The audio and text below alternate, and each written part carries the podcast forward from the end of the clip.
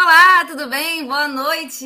Estamos ao vivo em mais um Pela Lente aqui no YouTube. Muito, muito feliz de receber a nossa convidada de hoje, receber também vocês que estão aqui assistindo. É, primeiro, antes de começar aqui a falar do nosso tema, lembrando das redes sociais que estão aqui na descrição do vídeo e também do nosso Pix, lembrando que essa produção de conteúdo é 100% independente, então se você quiser ajudar aí, será muito bem-vindo. E um, lembrando também que o programa é toda terça, ao vivo, sete da noite. Acho que eu vou ter que fechar a janela, gente. Por quê? Porque o caos se instala aqui. Pronto, janela fechada. É, vamos lá. Se você é mãe, se você está grávida, se você pensa em ter filhos, certamente o tema da live de hoje tem. Você já pesquisou sobre ele, ou ele passa pela sua cabeça. Já, você está interessada nisso, porque não tem como. A convidada de hoje não sabia até ontem, que eu informei ela ontem, que ela vai ser minha doula quando eu engravidar. Ela não estava sabendo, foi informada online, direto na divulgação desse programa de hoje, ela já, já ficou ciente. Vamos falar sobre isso também no programa de hoje. Mas quem é ela? Né? A nossa convidada atua como consultora de lactação e placenteira na região serrana do Rio. Vou tentar entender o que é tudo isso também, que eu também não sei. Dentista de formação, sanitarista de corpo e alma, militância pelos direitos reprodutivos Entrou na sua vida há 18 anos, somando-se às lutas por saúde em que atuava. Tornou-se doula nesse percurso e apoiou inúmeras gestantes e famílias em busca de vivências respeitosas de nascimento, além de lutar pela profissionalização da categoria. É coautora do livro Infanto Juvenil, A Rainha e os Panos Mágicos, que eu tenho aqui, que eu esqueci de pegar, mas tem algum canto aqui, sobre direitos reprodutivos. Pode entrar, então, Débora Delage. Ai, que legal te ter aqui. Olá! tá boa? Tá oh, boa, tô feliz, feliz aqui também com você. Né? Muito feliz. Muito feliz, porque assim, para quem não sabe, conheci Débora através da minha mãe, né? Ela é amiga da minha mãe, e aí acompanho esse trabalho dela de dor. Ela não sabia até ontem, mas eu sempre pensava assim: ah, o dia que eu engravidar, eu queria que ela fosse minha doula. Só que ela mora muito longe, porque ela morava no interior de São Paulo. Aí eu, poxa vida, né? Que pena. Mas aí ela se mudou recentemente para Teresópolis, aqui perto de mim. Eu falei, agora, agora as coisas estão se tornando possíveis. É, já faz um ano e meio, né, que eu estou aqui em Terê. Aí eu falei, agora talvez seja possível. Então estou muito feliz, estou muito animada com as coisas, mas não vou ter feito tão cedo, porque não tem possibilidades ainda de tempo. Mas assim, é, já tá, você já está agendada para mim. Mas olha só, Débora, Primeira coisa que eu gosto de perguntar para todo mundo que vem aqui, eu gosto de ir lá no passado da pessoa para entender o que, que aconteceu na vida dela que fez com que ela fosse quem ela é hoje, o que, que transformou ela na profissão que ela tem, na luta que ela tem e tudo mais. Então, eu queria que você me contasse um pouquinho como você se tornou doula e o que, que te levou a buscar esse caminho. Bom, vocês viram na, na, no, na mini bio, né, que ela divulgou aí agora há pouco, que eu sou dentista, né, de formação. Eu me formei bem jovem, acho que eu tinha 21 anos ainda quando eu me formei, e fui direto trabalhar. Alguns anos depois eu já estava trabalhando no, no, que viria a ser o SUS, né? Ainda não era, eu vi o nascer do SUS, né? Uh, participei das lutas por saúde como trabalhadora, né? Como gestora também. Fui trabalhar na região do ABC Paulista, em 1992. Né? Foi quando eu entrei no município de Diadema como dentista, concursada, e lá eu segui minha carreira. E aí, um belo dia, anos mais tarde, né, eu me vi grávida. É, foi uma gravidez planejada, desejada. Eu já tinha perto de 40 anos quando eu engravidei. É, isso, quando ela nasceu, eu já tinha quase 41. E foi naquele momento que eu descobri que não era bem simples assim, tão simples assim, a gente ter uma. Um, a criança ter um nascimento respeitoso e a gente ter um parto respeitado. Né? E uh, essa descoberta ela me marcou profundamente, me colocou no rumo. Bom, eu já era uma pessoa de lutas, eu já estava envolvida com outras coisas, né? Outras militâncias. E aí não foi muito difícil eu começar a procurar pela internet gente que estava atrás de respostas para essas questões, né? que envolviam desde a, aquilo que eu percebia como violências, né, que até então não tinha assim muito claro, muito nomeado na cabeça, mas que é isso exatamente, né, o tanto de violência que as mulheres e as pessoas com útero são expostas no momento do nascimento. E depois eu já inserida nessa nessa busca, eu encontrei um grupo de pessoas que era recém-formada uma entidade chamada Parte do Princípio. Vi que aquilo tinha tudo a ver com o que eu estava pensando, e nós, então, na região que eu estava, que era o ABCD-MRR Paulista, né? Ele é comprido assim mesmo, né? Tem sete cidades. É, eu encontrei as pessoas que estavam ali. Uma delas, mais próxima, é, topou é, comigo, né, e juntando outras mulheres, a criar um núcleo de discussão, um núcleo de apoio a, a, ao que a gente chamava de parto ativo na época. E então foi assim que nasceu o grupo Maternamente. O Maternamente tinha encontros desde 2009 é, mensais, gratuitos para quem viesse, né? Na época a gente teve aí cobertura jornalística, né, dos jornais locais, regionais sobre o nosso trabalho e começamos, então, a abrir uma porta, né? Uma porta é, que às vezes era num parque, às vezes era numa, numa residência de uma de nós, enfim, a gente ia fazendo os encontros aonde desce.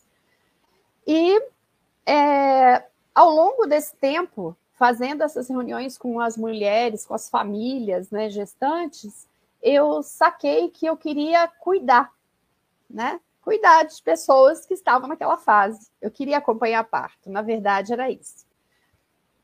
E as mulheres começaram a me procurar. Eu falei, putz, eu não tenho um preparo para isso, né? Eu tenho que fazer uma formação.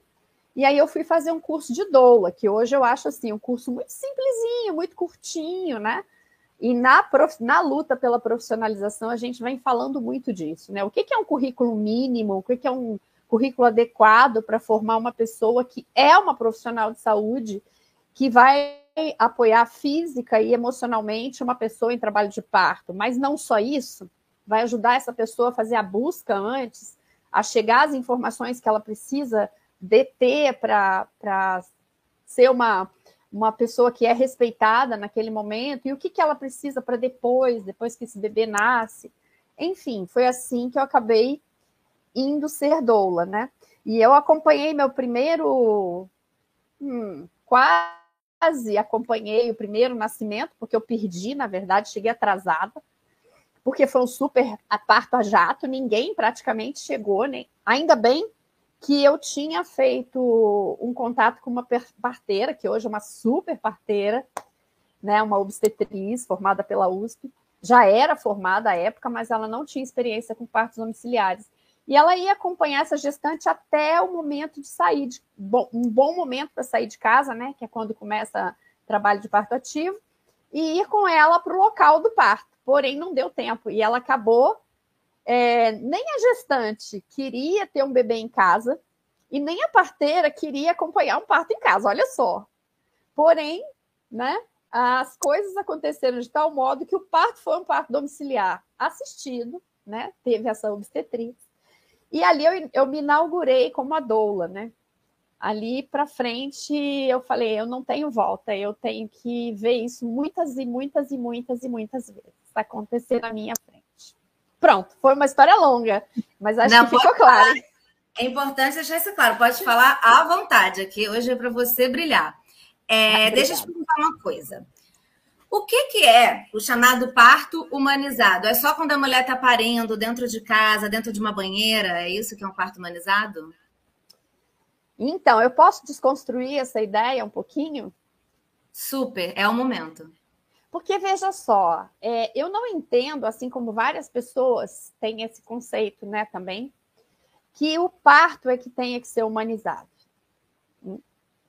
O que precisa ser humanizado é a assistência ao parto né? Por que humanizar a assistência? Porque ela desumanizou em algum momento. Né? Então, quando a gente fala de humanização do parto, a gente está falando de um referencial teórico que é a humanização na saúde.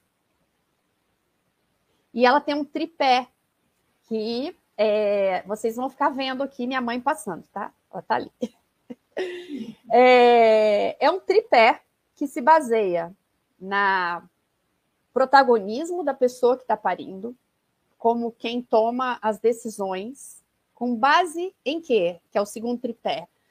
Nas evidências científicas, melhores evidências até aquele momento em que vai ter o bebê, precisam estar à disposição dessa pessoa, que vai ter uma assistência é, que vai fazer decisões compartilhadas com ela. Então, são essas três questões: meu protagonismo, as evidências científicas que a assistência que eu tenho sabe, conhece e pratica, e vai tomar decisões compartilhadas comigo. Não vai tomar decisões sozinho.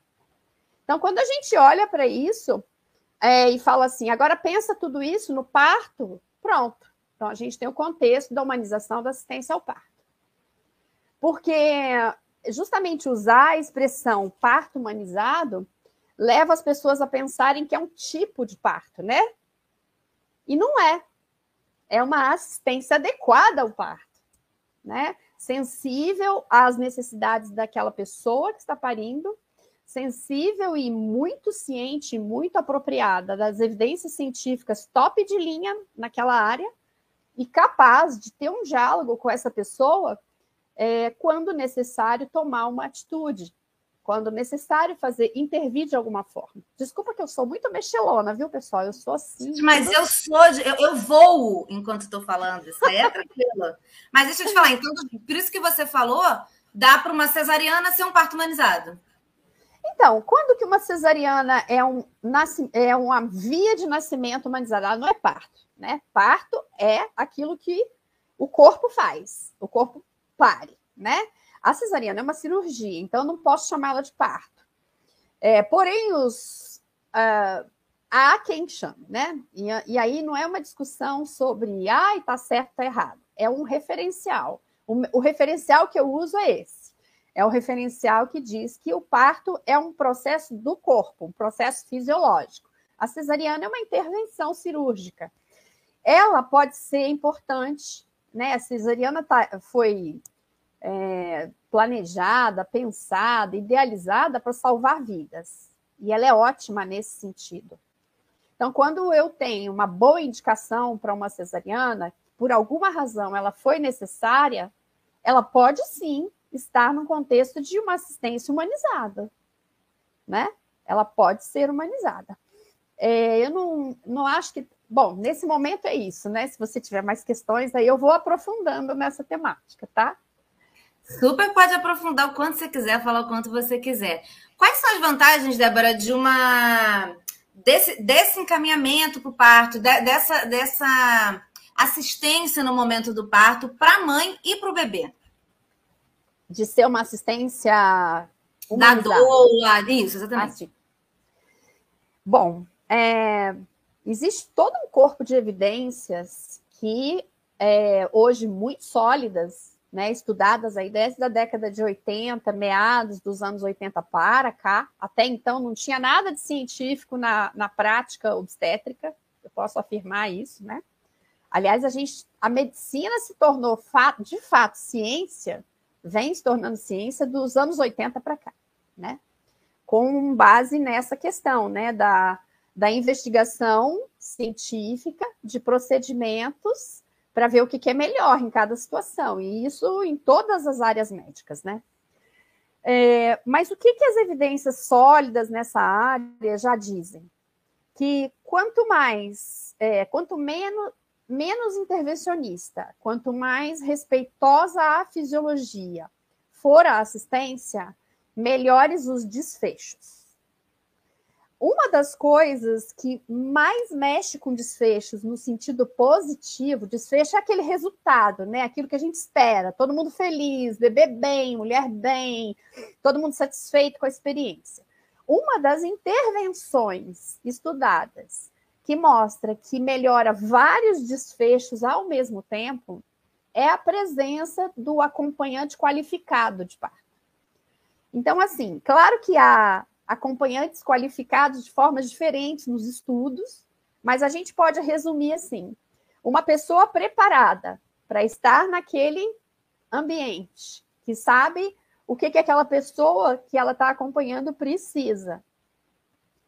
E consegue ser essa, essa elo de ligação entre o que acontece com aquela mulher ou pessoa e, o, e a assistência, é, a gente pode aproximar isso da formação da doula. Né?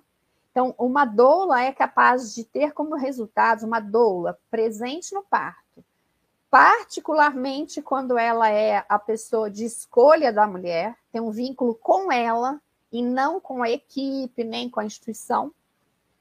Essa doula tem a capacidade de melhorar o, o, esses desfechos, reduzir tempo de trabalho de parto. Uai, por que será, né? Eu posso tentar explicar. A gente tem hipóteses né, sobre isso pedidos de uso e uso de anestésicos analgésicos é, regionais, né, as, as, chamadas analgesias, anestesias né, de parto.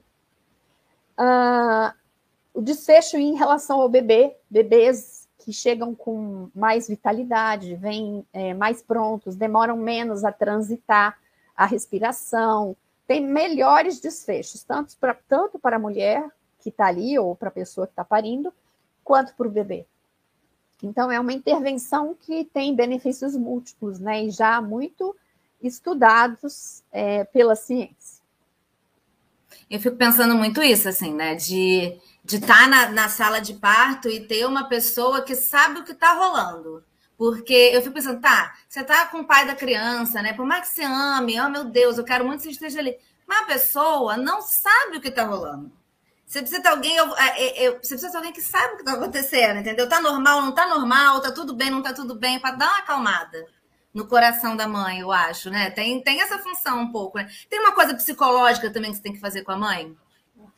Psicológica eu não diria, né? Mas aprender a lidar com as emoções, sim, né? Porque a psicologia é o âmbito da profissão dos psicólogos.